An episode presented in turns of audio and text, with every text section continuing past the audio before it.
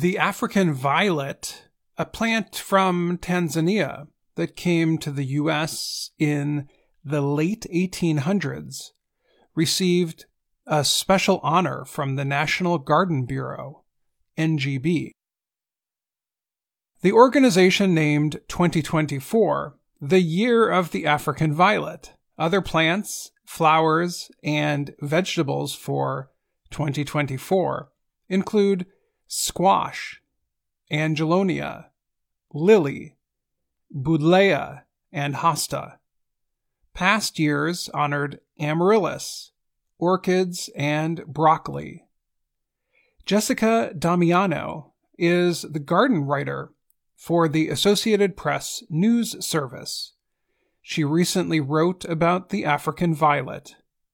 Damiano said the violet has been one of the most popular houseplants in the U.S.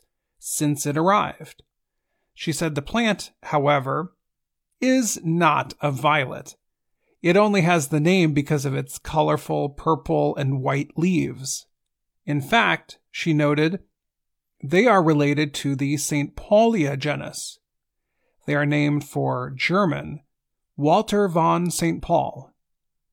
The popularity of the plant is one reason why the NGB chose the violet as the houseplant of the year, said Diane M. Blazek, the organization's director. She said the plant's name has appeared over 300,000 times on social media. Beyond popularity, Blazek noted, the violets are easy to grow, and people who breed flowers are working on creating new varieties. Blazek said they are coming through the pipeline.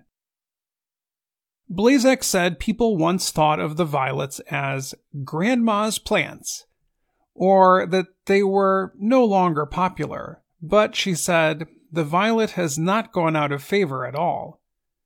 The NGB started in 1920. The group aimed to give reliable gardening information to Americans many of whom had only recently started growing plants at home. The founder was James Burdett. He helped develop the idea of victory gardens. The gardens started during World War I as a way for Americans to grow some of their own food. Today, the NGB continues the work started by Burdett. It recommends plants, flowers, and vegetables each year. Many people like the African violet because it is easy to grow. It does not need direct sunlight. It does not need too much water and does not need a lot of fertilizer. However, it must receive special care to do extremely well. Blazek said, the plants like moisture in the air, so if you live in a very dry place, they might not do well. If you bring them inside during winter, Damiano suggests, you should run a device that adds moisture to the air, a humidifier, before you take them back outside.